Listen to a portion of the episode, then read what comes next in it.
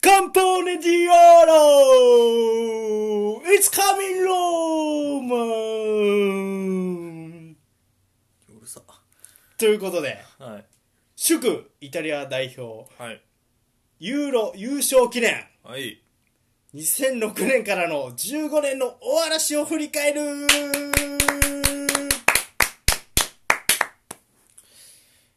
まあ言うまでもなくね、改めてね改めて2020年ユーロ、はいえー2020ユーロ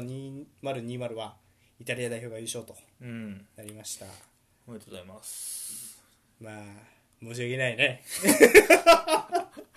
イングランドには申し訳ないねいやいやもう そ PK さんに外したねあのさ本当にそれをめちゃくちゃイングランドファンの人が言ってて、PK さんに外したら勝てんわみたいな人が多いね、どっちかっていうと いやまあそらそうちゃうやっぱそう思うあー半分外したら負けるでしょ そうやね確かに許してくんねえかみたいなでそんな、えっと今回は、えっとイタリア代表のユーロ優勝をね記念して、うんえっと2006年、えっとワールドカップ優勝後イタリア代表がどうなってたのか、うんまあ、聞かなかったと思うよ正直まあそうやなあんまり印象にないやん結果がめちゃめちゃ残してたわけでもないしそうそうそううんだからどのように苦しんでどのように変化ししていったか映し出されてる15年間をパパパッともう15年しっかり見てるはい私とっさんはいまとめましたんでご紹介してまいりますお願いします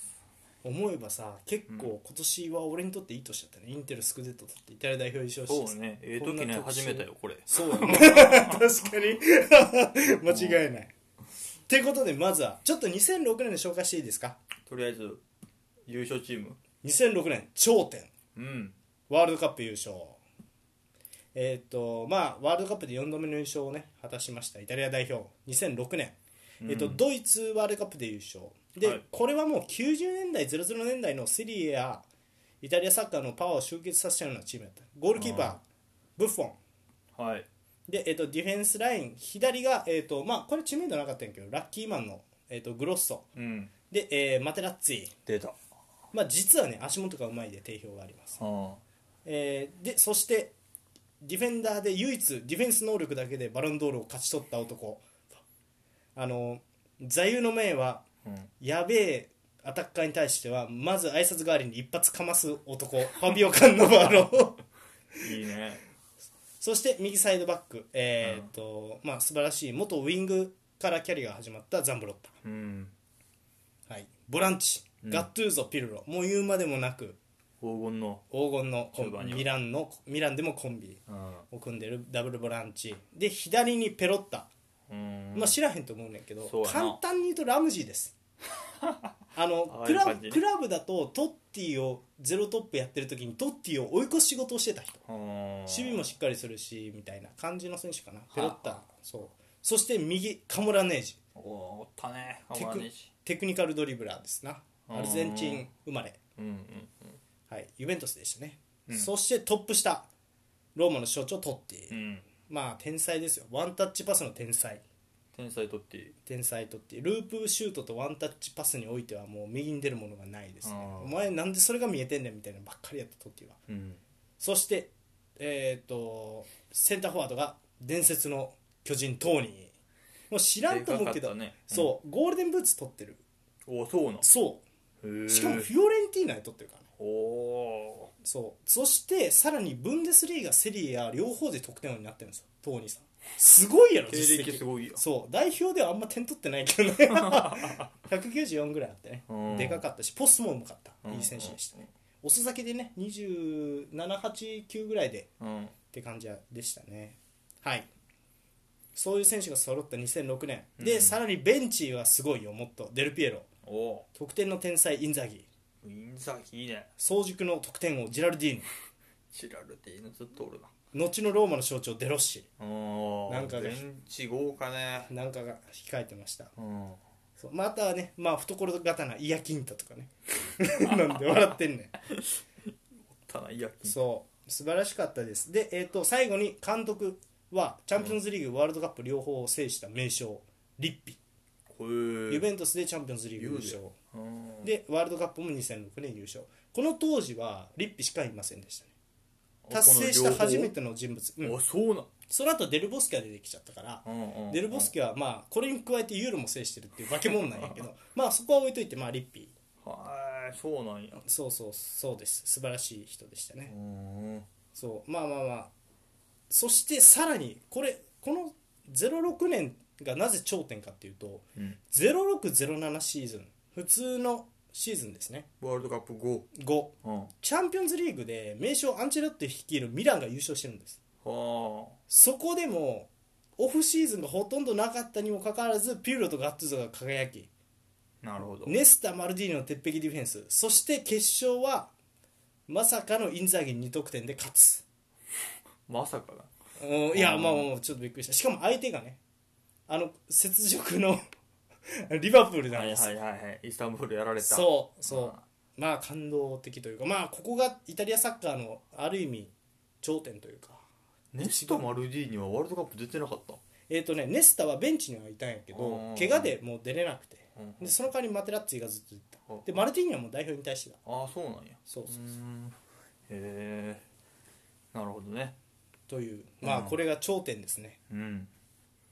ここから、えー、と2006年以降はまあまあうんそもそもねカルチョポリっていうのがあってゆうべユベントス、えー、とミランあとは、まあ、実は本当はねインテルも含まれてるって言われてるんだけど、うんまあえー、と八百長うん事件があってそれで、まあ、ユベントスはもう 3B まで落ちてうんでえっ、とまあ言ったらいろいろ制裁も加えられて結果セリアの人気が下落するということがありました、その中でも代表はね戦い続けてましたはい2006年まずリッピはもう優退します代表お監督おそして2008年リッピの後を引き継いだのはドナドーニうーん知らんなドナドーニドナドーニえっ、とさっきミランまあ言ったら、うんアンチェロッティの隣でウィングをやってた現役時代は人ですね、へえそうだからライカールとアンチェロッティの隣でウィングをやってファンバステンにクロスを入れてたような人です、うん早い話が選手としてじゃすごいんやすごいね、うんただ監督経験はほとんどなかったんじゃないかこの時、うんうんで、えー、とイタリア代表の監督に就任しましたうんでえっ、とトッティは代表にいたい2006でそうんうなかなか厳しいとうんそんな中ドナドーニね2008年のまあ前ぐらいかなもうチームを固めた結果悪道カッサーノお起用しましたねこれは実はリッピがしなかったことなんですようんリッピはカッサーノのその素行の悪さうんうんを考えた結果カッサーノは収集し招集しなかったのねおお実力はありながらイタリア代表には素行が悪すぎてチームの乱す存在だからうんそうまあもう本当ね20歳年上のえカッサーノのエピソードで言うと最近知ったすごいのはバティストゥータって言ってはいはいはいバティストンゥータと同じチームやった時にバティストゥータが頼んだコーヒーが置いてあってうんでそれを見てたらなんとなく気になってバティストゥータのコーヒーに指をバッて入れたやったでそれを見てバティストゥータがびっくりしてたら、その指を引き抜いて舐めて「おおおめえのコーヒーうめえじゃねえか俺もよこせ」って言ったっていうあ上級工藤やなちなみにもう20歳え十何歳年上やからねその時点でそうローマやったんかなやからその時うん怖い怖いというかねやばいよねマジで もうそうそういうこともあってカッサーノを呼ばなかったよリッピはただ、うんこのドナドーニさんを呼びましたそして2008年は、えー、とユーロ、えーに、えうーん本大会にうん出場が決まって、うんで、えーとまあ、基本的には、まあ、フォーバックは、えー、とこれもリッピー監督と確執があったって言われてるパヌッチっていう選手がいたよボヌッチじゃなくてボヌッチじゃなくてそうパヌッチっていう選手がいて、この選手もベテランなんやけど抜擢したりとか、うーんそうであとはキエッリーニこの時にはもう使われてましたで、うんグロッソザンブロッタはあんまり変わらずにキエッリーニパヌッチのセンターバック右ザンブロッタ左グロッソゴールキーパーはね、もちろんブッフォンうんで、えー、とダイヤモンドがピルロデロッシガットゥーゾでトップ下にペロッタうんでカッサーノプラストーニうんという形でまあどっちかっていうとなんやろうなあのーカストッティの代わりをカッサーノにしたっていう感じかなであのリッピの時にうんえー、と確執があるからって呼ばなかったような選手をもうクオリティ重視して呼んだっていうような側面がありました、うんドナルド・オニーさんそしてただ、えー、とまずグループリーグオランダ相手に0-3でいいとこなく敗れますいきなりちょっとマーク明け悪いねえっ、ー、とねこの時は、えー誰やったロッペンスナイデルファンデルファールトあをを4231の3に並べるっていうで確かねその中ファ盤ンペルシーその時ワントップやった気がするうん監督がファンバステンでめっちゃ縦に速いサッカーしてきてボコボコにされましたねうんただ、えっと、ハンガリーと引き引き分けてフランスに勝ってグループリーグなんとか突破おまあまあ死のグループやったんよオランダフランスイタそうリやアなハンガリううんーが同組やったんでうんそこはなんとか突破しましたうんただその次待ち構えてたベスト8で待ち構えてたのはスペイン代表だったんです ねこんこの時のスペイ2008ンの代ユーロ表スペイン代表といえばそうマルコス・セナがボランチにいましてねはいまあもうあの完成しましたよビジャートーレスのツートップうんそうで、えー、とプジョルマルチェナのセンターバックとかあとは、まあ、セルフィオ・ラモスがまたサイドバックやったねでボランチに、えー、とシャビとマルコス・セナで左にイニエスタで右にシルバーやったかなはあでツートップがビジャとフェランド・トーレス揃ってるねそして結果0-0で引き分けて PK 戦まで行くんですおで PK 戦の末敗戦とーまあスペイン優勝者からな結局そう結局ねスペインはイタリアを破った勢いのままロシアドイツを破って優勝するんですが、んまあまあまあ、えー、とスペイン強かったけど、まあ、点は実は取られてないとそれはすごいおーなるほどね0-0やったんだうねんって思いましたねはいこれが、えー、と2008 2008、まあ、ただ若干風向きの変化を感じたかなでイタリアよりやっぱス,、スペインすごくねっていう結構まあボールつな悪さがなうんこの時そうそうこのあとバルサ3回やからね、うん0809かなっうんうんうんてことでちょっとね風向きが変わり始めてイタリアサッカーってどうなんだろうみたいなまあで CL ではだんだん勝てなくなっていくしねはいはいはいセリエ A がどうなんそうだっそうてそいううやばいんじゃないかとうんいう感じでしたそして問題の2010年ですよほ復帰と地獄うおう2010年リッピーがまさかの復帰2010年に向けておお2010年のワールドカップでリッピーがもう一回ワールドカップ取るっていうので戻ってきましたへねなのでドナドーニさんもさよならです短かったね短かったこの後ねクラブの監督とかやってまあまあそこそこ結果は残してるドナドーニ結構意外と人気がありますうのでん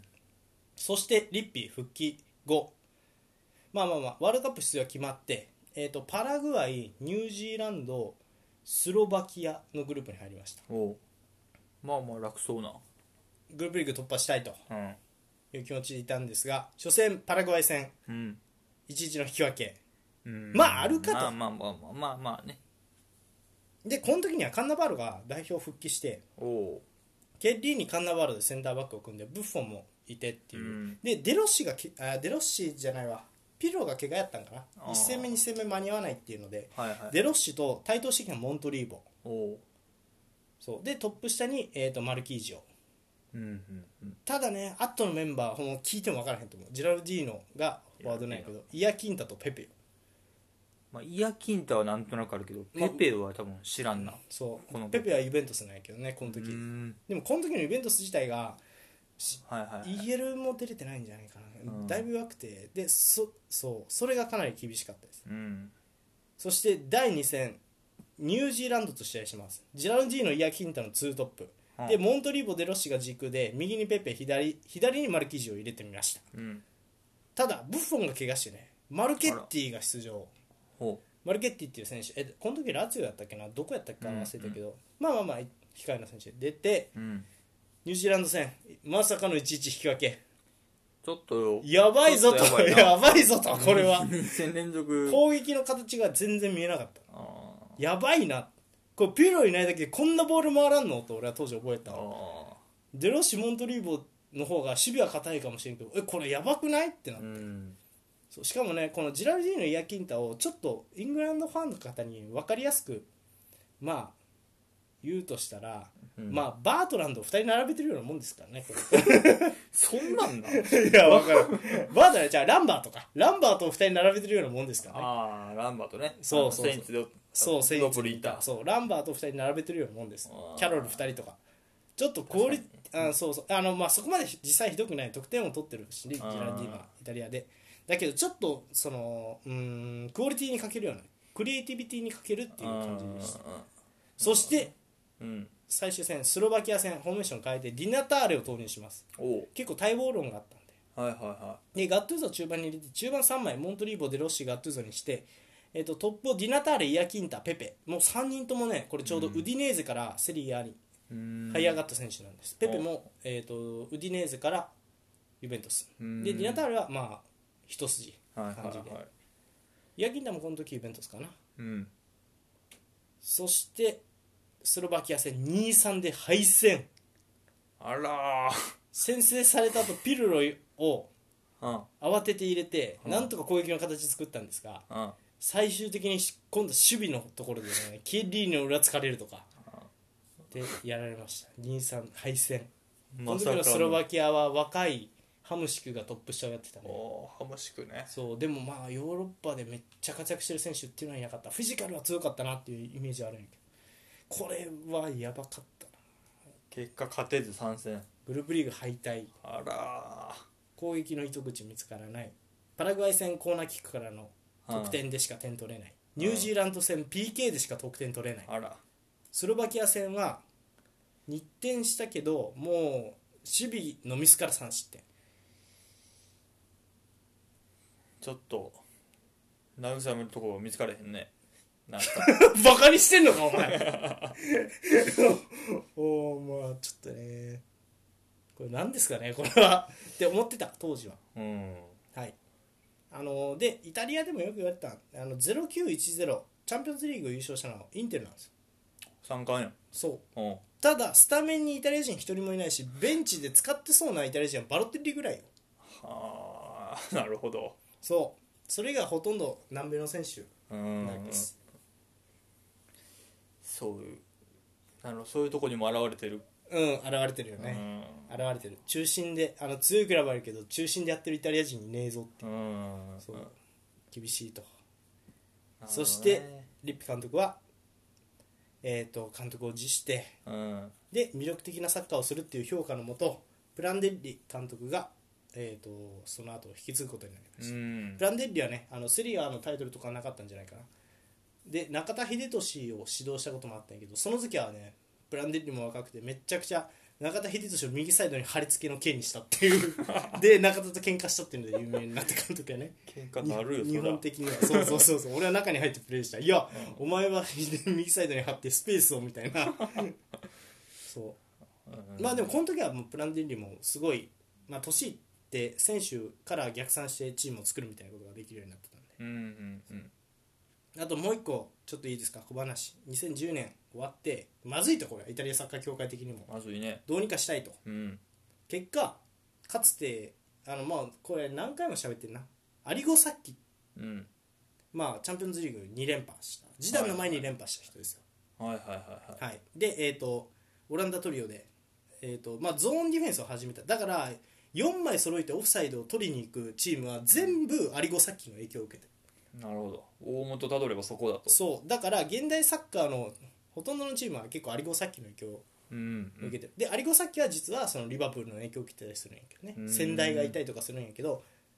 そうまあ置いといてアリゴサッキすごい人にどうしたらいいかと、うんでディレクターをお願いするんですイタリアサッカー協会はいはいはいとしてディレクションをお願いするうんその結果アリゴサッキが導き出した答えが、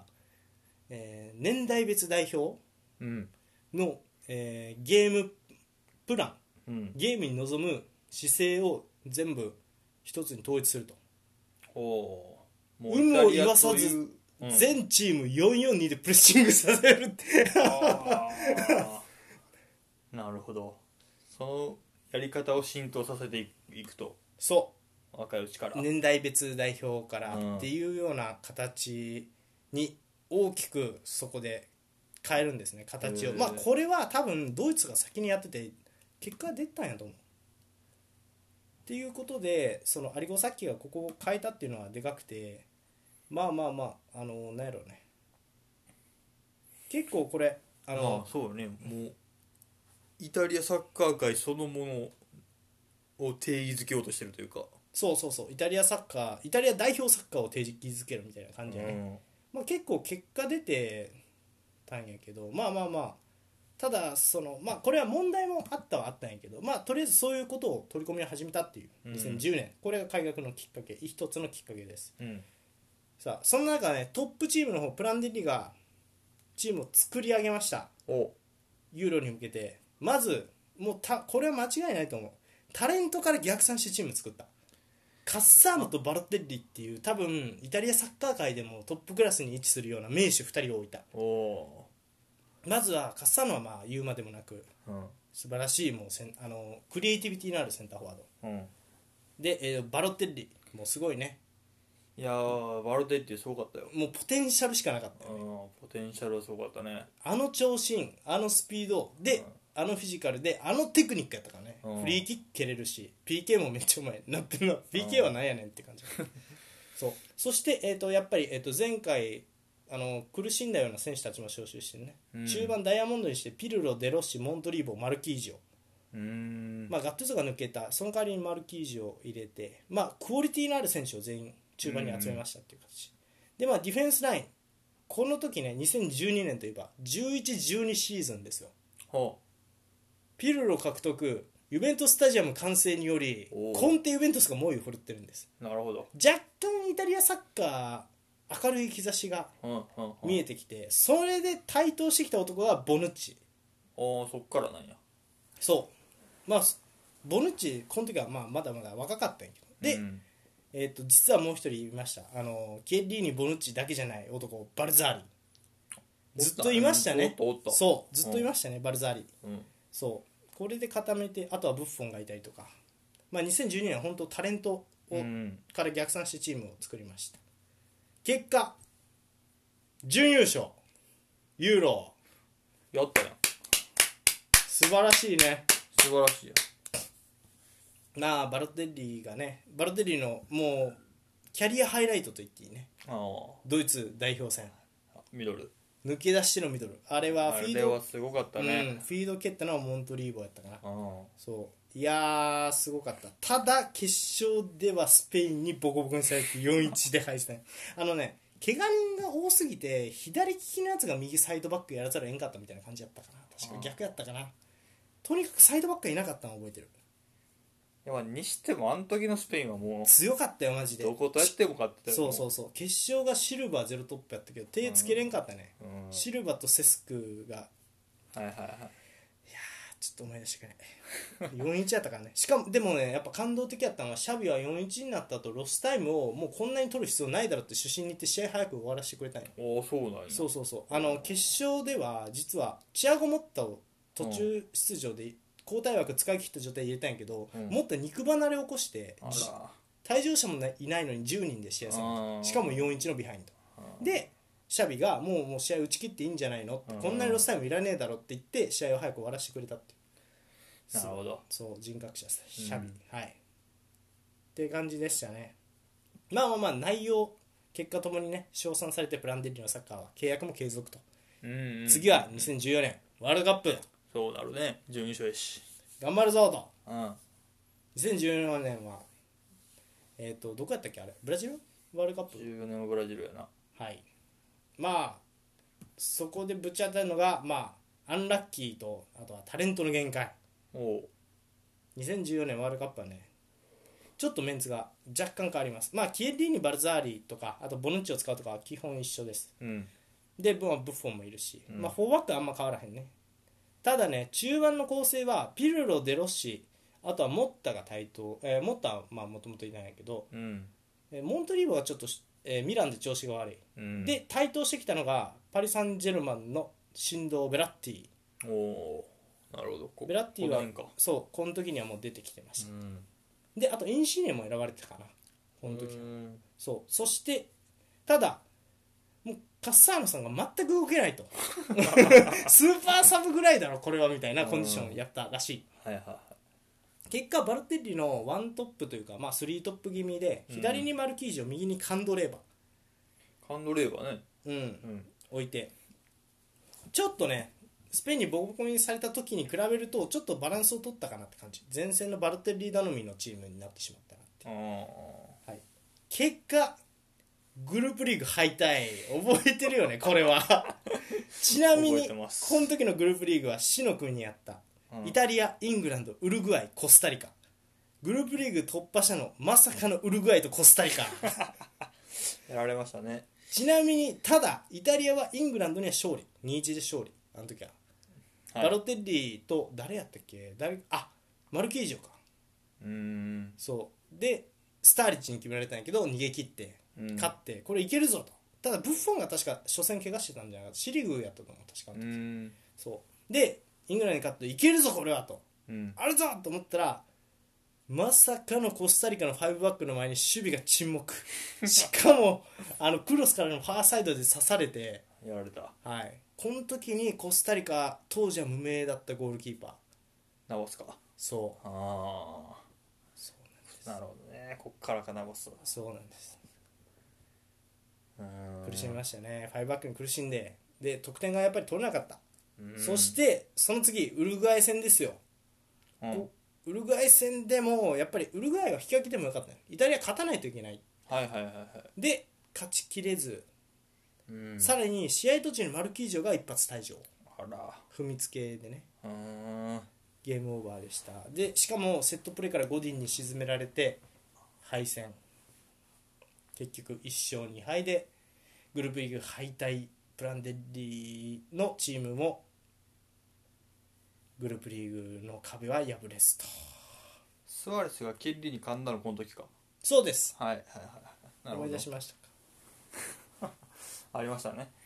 うん結構タレント力の限界みたいなのを感じましたねこの時はタレントで言ってもダメだなダメかあバロテッリみたいなやつ中心にしたら勝てるだろうと思ったけど勝てねえなこれーな思るほいどまなしたやねっぱカッサーノは大きかったかカサノも大きかったねうん正直、まあ、なかなかそのバロテッリの相棒になれるような選手が、まあ、別にインシーネとかでも良かったと思うんやけどまあまあまあうん難しかったのかなうんという感じでしたねはいいやーそしてね結果プランデッリは解任されますうんで代表監督どうしようかって悩んだ末イタリアサッカー協会はまさかのセリうアん屈指の名将コンテを招聘しますコンテこの時はねユベントスのキャンプの準備までしてまさかのドデカンシイタリア代表の監督に なるやめ方がひどい男コンテああそう多分ね女との別れ方が下手な タイプ 傷跡を残してこう別れるタイプだと思うなあよくないね やめとけでえっ、とだちなみになんですがこのワールドカップ優勝したのはドイツでしたね、うんそうですね強かった攻撃的なサッカーとプレッシングそうやなノイヤーがすごかったよなそううんあとはまあゲッツェエジル、うんクロースうんうんクロースがまだ若手やったもんねあの時は中堅というかそうやなうんクローズさんがいてクローゼなそうシシューレルシュールシュールでいましたねうん懐かしいっていう感じでしたねうんでその時言われてたよねバイエルンのメンバー中心のまとま戦術面でまとまりのあるチームだったってああドイツがねそうそうそうそうそうでなんやろほとんどがドイツ、えー、とバイエルン経験のある選手ばっかりだったシュマインシュタイガうんうんークロースもそうやし、うんでミュラーっうんうんていうこともあってなんか一つのチームでこう固めるみたいなのはいいかもしれんとか、うんまあ、代表チームにももうちょっとコンセプト戦術コンセプトを入れていこうみたいな流れがこう、まあ、前の時代よりもさらにこう加速したってう感じ、ん2016年ユーロ、はいまあ、これはあれですよねコンテ監督16年うんコンテ監督が、まあ、就任とうんもう本当にもう何回もこれで言ってるけど、まあ、厳しい人ですからコンテはいすごい怖い人ですからうんあのもう徹底していろんな選手をリサーチした結果編み出したのこれですよゴールキーパーブッフォンうんケリーニ・ボヌッチ・バルザーリのね、まあ、いわゆるイタリアン BBC このままおー継続た左だバックひ左のウィングバックデシリグちょっと知らないですおいしばくぞミランとかよいいまだにお前イベントさおるし去年あーそうなん見たやろリオンおったやろちょおったかなおったやろお前おおシリグ久々に見たっつってたやん言け、ったっけはい、そして右のウィングバックフロレンツィああ今でもおるよそうそううんアンカーがデロッシうんで左インサイドハーフジャッキリーニおったなジャッケリーに右のインサイドハーフパローロパロール知らんおいラツィオのラツィオの象 徴パローロそしてツートップうんあ左にサンプドリアのエースエデルあブラジルからの帰化そして、天才ポストマンさすらいの天才ポストマンうん実は社交ダンスめっちゃうまい男グラッツィアのペルレ知らんけど社交さまあいフやレッテはいいよねなんでこうなったかうんあのコンテってすごいハードなトレーニングするんですようん結果怪我人の数半端なかった全然赤いよそうあと親善試合でいろんなシステム試したんですね343もやったし、うんまあまあいろんなことやってね442とかもやったかなおー433もやったしいろいろやった結果、まあ、いつも通りお前いつもやってるやつやんこれって なってやった意味ってなったんやけど、うん結果ねえっ、とまあコンテは強固な戦術をもとにチームを作り上げてクラブでも代表でも変わらないんで、うんなんでコンテは、まあ、イイタリア代表チームでも自分が好きな選手というか戦術自分の戦術に合う選手を選ぶとうんだから絶対ツートップにはでかいやつとすばしっこいやつを選ぶ選んできた今まで、はいはいはいはいなるほどねアザール・ジエゴ・コスタやったしうんチェルシーではねそうそうそうそうでっていうやり方をもう絶対選んでたからうんそう選んだんやけど、まあ、ベラッティとか怪我人が続出して、まあ、ピルロもでこの時かなピルロを呼ばんかったおおピルロと決別したのはコンテの時です決別はもう勝手にコンテから呼ばなかっあのピルロがね実はコンテがいなくなってからアレグリの時にたうん1シーズン一緒にやったんやけどその次えっ、とアメリカ行ったよねあそうそうか1 1シーズンしか一緒にやらずにピルロもアメリカに移籍してでアメリカに移籍したピルロ1回招集はしたんやけど、うんやっぱりハイレベルでやってないってことで、うん結果的にはもうなるほど代表に呼ばれずっていうことになりまうした、んただねこのチーム僕はもう本当記憶に残ってますまずはグループリーグでベルギーに快勝しておうそうで、えー、とグループリーグあとスウェーデンにも勝ったのかなうんそうで最終戦アイルランド戦はターンオーバーして敗戦、でその後決勝トーナメントベスト16まさかの待っていたのがスペイン代表だったんです天敵まだシルバーもいてうん強かったですよあモラタやったかなあの時違ったっけな、うんどうやったか忘れたけどで勝てるのかとエデルとペンレで、 知ってるのかとうんチャンピオンズリーグに出たことある選手の方が少ないです よメンバーを見たらうんそうでしかも、えー、とこの時まだイニエスタとかいたんでねシルバとかもそうやな死ん16年死んでしまうんかなとは思いましたが内容でも圧倒して勝利2-1やったっけな2-0やったっけなうんやったなやりましたうん活躍したのが意外とジャッキリーニやったりとかね、ジャッキリーなうん、いい選手だったねあープレミアでもやってたうんねいい選手でしたうんはいまあただねその次まあ試合を進めていくごとにその あのやっとスペインに勝ったと思ったらデロッシがいなくなるとか怪我怪我うんでどんどん選手がいなくなってこれ本当はもっとも選んでたんやけどもっとも確かどっか怪我したとかじゃなかったっけな違ったっけな、で徐々に勢いを弱めていってベスト8ドイツ相手に PK 戦で敗戦お疲れ様でしたお疲れでしたお疲れした0-0でねあじゃあ1-1かなうん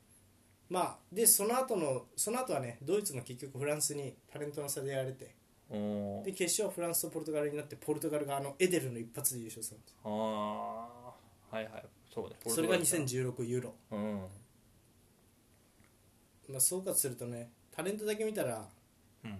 歴代イタリア代表の中でも下から数えた方がいいうんようなチームで、あ CL 出てるような選手も前線にはほとんどいなかっうんたただねそれをカバーする戦術をコンテが仕込んでたからこそ機能したと、ただねそういうそのシステムを仕込むためにうん親善試合でいろんなことをテストした結果敗戦が重なって結果的にうん FIFA ランキングが下がったんですよ、おおなるそして次のワールドカップ予選ほどうんスペインと同組が決定してしまうはあなるほどそういう弊害が出てくるのねそうワールドカップ予選はスペイン、えー欧州予選はスペインと同組あで、えー、と2位以下はああの2位に入ってもプレーオフなんでねーはいはいはいホームアンダーウェイのうんしかもコンテ自身2年契約からの延長を拒否してチェルシーそうやっ たな短かったもんなやめ方が下手なんだこの人は本当に下手なん だやめ方がうんそうそして協会側がねコンテを取り逃したか、しまったことについてこれがねカルチオ市に残る汚点を作り出してしまうことになったとその次2018年ワールドカップに向けて老将と歴史ということでおー老将来る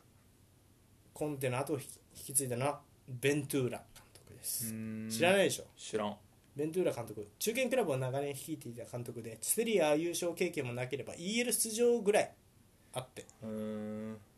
ただ好むシステムが352コンテと一緒おあとトリノの監督を長年務めていてインモービで得点を取らしたのもこの人ーうんベロッティをエースに、えー育て上げたのもこのベントゥーラさんえっ、とインモービでもうベロッティねこの時はもう代表の主力やったんでうんうんうんはい選びましたと中堅クラブかそうですねホジソンみたいなことかまあよりひ どいよよりひどいと思う、まあでもそれに近いねホジソンとかに近いうんそして結果予選でねスペイン相手にうん1分け1敗でもちろんスペインが1位通過、まあまあまあ募集要請ねはいはいはいで結果としてワールドカップ出場プレーオフへ回ることになるうんプレーオフイタリアスウェーデンとの対戦うん結果0100と得点を奪えずに敗戦60年ぶりにワールドカップ出場を逃したイタリア代表となりました60年ぶりはい確かにこれはやっちまったな老将まずベントゥーラさんもうその当時ナポリ、えーチェルシーで活躍してたジョルジーニョうんこの土壇場のプレーオフまで招集すらせずあらまベラッティ・デロッシとインモービレ、えーベロッティ頼みのサイドからの放り込みぐらいやったかなクリエイティブなプレーはなかった気がするうねん細かいパスワークとかなかったですあうんそう中堅クラブのね戦術としてはこれはこれで正しいかもしれん正しそいうそうかもしれんな正し確かいかもにしれんほんまにただねスペインとかうんスウェーデンに通用するわけもなく、あとスウェーデンはもう待ってましたとばかりに跳ね返しまくって そうやなスウェーデンでかいもんなその時に俺が見た男こそリンデロフおおそこで無理無理無理無理みたい なこんなこんなやついるんやみたいになってへーそうそうとなりました60年ぶりか60年ぶりにワールドカップを逃したとイタリア代表ねでこのベントゥーラ監督は後ほどインタビューに答えてておう代表監督を引き受けるべきじゃなかったと後悔してるとああそこないそう今さらにねあのこのプレーオフを迎えるにあたってイタリア代表チームのメンバーはね監督抜きで自分たちだけでミーティングしてたって言われてる、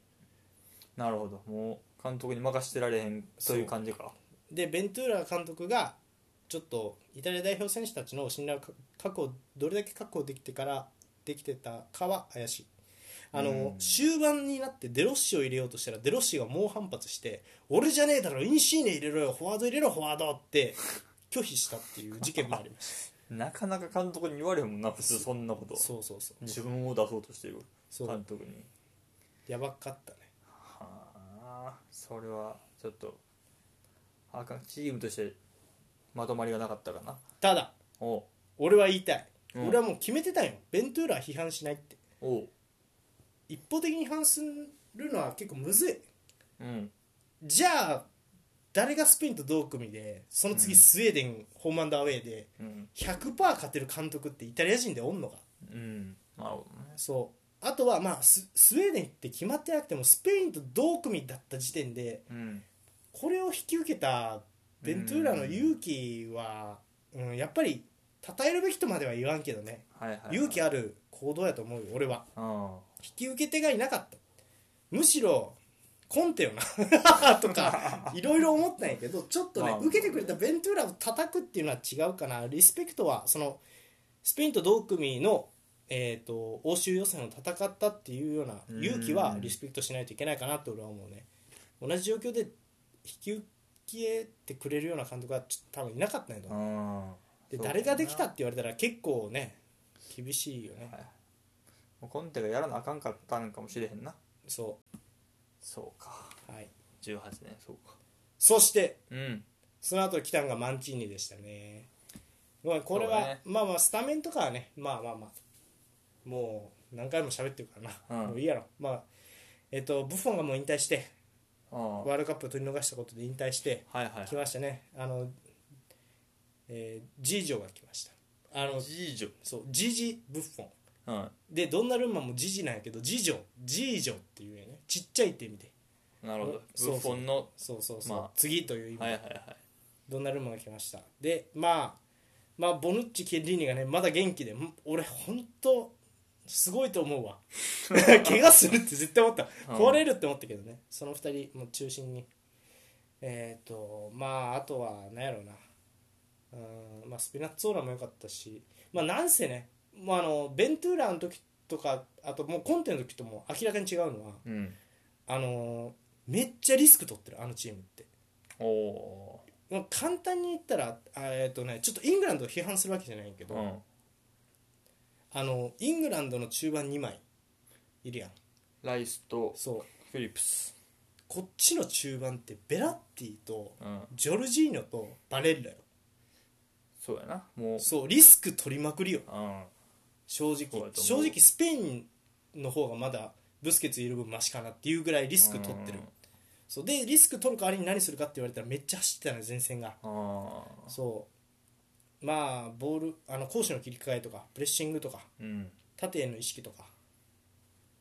まあ、あとはプラン B となったズルトップとかをマンチーニがもう、えっと、本当に何やろもうベントゥーラから変わってからずっとこれやってきてうんでまあ2020年のユーロでこれが完成したっていうなるほど形でしたねまあそうやなやっぱりリスクは取らななそうリスクテイカーになったっていうこととあとはんあのこのサッカー内容はマンチーニがやったわけじゃなくて、おうどっちかっていうと多分長年イタリアサッカー協会がヨーロッパサッカーを観察しながらうん多分ポルトガルとスペインみたいな国から戦術を学んでそれを年代別代表チームに反映させていきたい例えばあの今回のイタリア代表チームのベンチに、うんアンダー20ワールドカップで3位になった時の、うんえっと、ユースイタリア代表監督が入ってたりするおーその監督がやってたのは433で縦に速いあのプレッシングもするようなポジションサッカーをやってたおーその人がキーマンやったかもしれへんしあとは分析官の人は、うんえーとまあ、分析官なんやけどこの人ピルロのユベントスうんあのチームの分析官も兼任してやってたんよおイタリアア代表の分析官もやりながらっていうふうに現場に降りたりとかしてそうそう多分そういうイタリアサッカー協会の人がめちゃくちゃ優秀な人がいてそのプランにマンチーニが乗ったっていううんのがでかかったで俺はどっちかっていうとえーっ、とね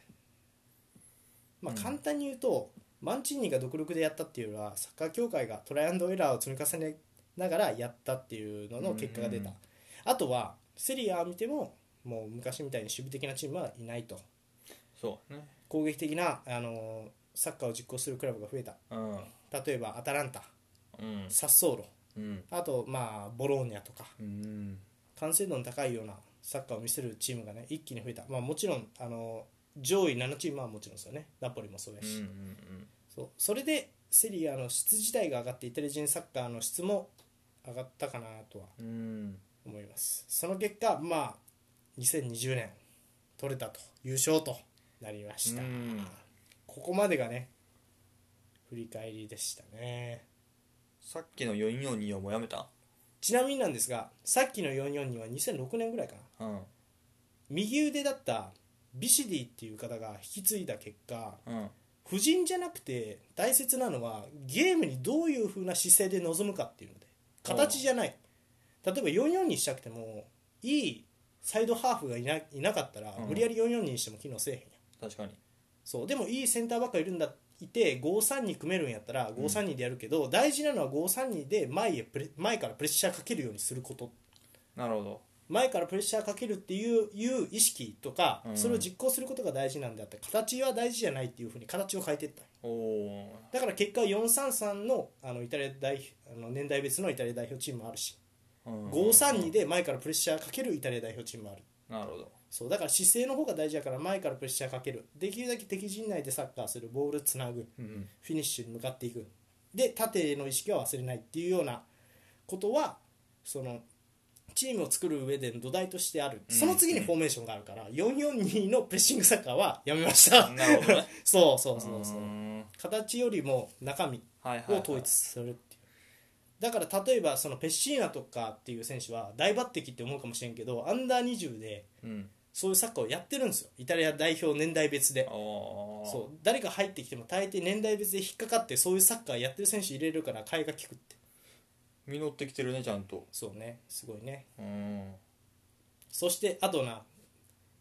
うん分かったやろこのイタリアの乱気流そうね優勝して予選敗退もありそうだから言ってるよ俺が口酸っぱく次が大事って言ってる意味が分かったよねやっと2大会連続でメジャー大会で活躍したことないよもうこの15年なるほどねグループリーグ敗退予選敗退とうん結果出すのをこう繰り返してるからだからこそ次が大事って言ってるわけですなるほどじゃあ来年のワールドカップ頑張ってくれとどうでしょうねいや微妙やと思う よいやでもまあまあまあまあねであとはまあマンチーニもうちょっと褒めるとしてなんかやっぱマネージャーとして良かったっぽいなうーん最初の第一声がワールドカップ出れんくてめっちゃ落ち込んでる選手たち集めて知ってるか俺はユーロ勝てると思うしワールドカップも欲しいんだよってうん言っててで選手たちは信じられへん何言ってんねんっていう顔してたんだけど、うんいやでも実際あの俺は本当にできるって信じてるからって言っておー実際やったわけやからねやっぱマンチーニはそういうマネージャーとしてやっぱ良かったんじゃないあ戦術面は多分ねこれマンチーニの力だけじゃないっあうんうんていう感じでしたねまあ結構積み重ねがあってできたっていう気はしてます以なるほ上ど15年間いやー長かったね15年マジでまあでもちゃんとまあその442はやめたとはいえ、うんその改革始めうん10年間ね結びついてはきてるうんもんねうん結びついてはきてるうんまああとラッキーやったのはやっぱジョルジーノとかベラッティはちょっと特別やったかなと思うんうあのレー海外でよからそうそうそう海外で活躍とか、うレールいあのなんか、うん、ちょっと特別やった気がするねん、うん、って感じでしたな以上どうでしたあんまいやうんあんまり知らんかったからその優勝したのはもちろん知ってたけどワールドカップの、うんまあ、そっから今に至るまであんまりそのどういう流れで予選敗退してとかも分からんかったから、ああなるほうどんうんね、どんだけ苦労したかそうそうそうそうよかったですねありがとうございますまあまあってことでまあまあ僕は次に期待ですなワールそドうカッやなプ期待しておりますユーロ王者として臨むワールドカッそうそうそうプ、うん、あとはまあケリーにねもしモルッチが怪我で次倒れてしまっても誰かね、うん、それを引き継げる若い選手が出てくることを、まあ、この1年しかないけど望んでますよまあそもそもね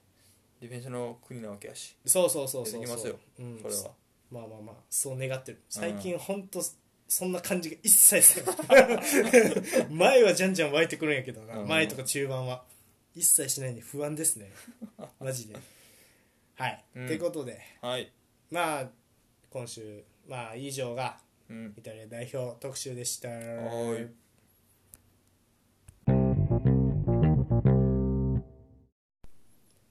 はいエンディンうグいどうやったイタリア代表特集やりました突然やったな何の告知もなくやりました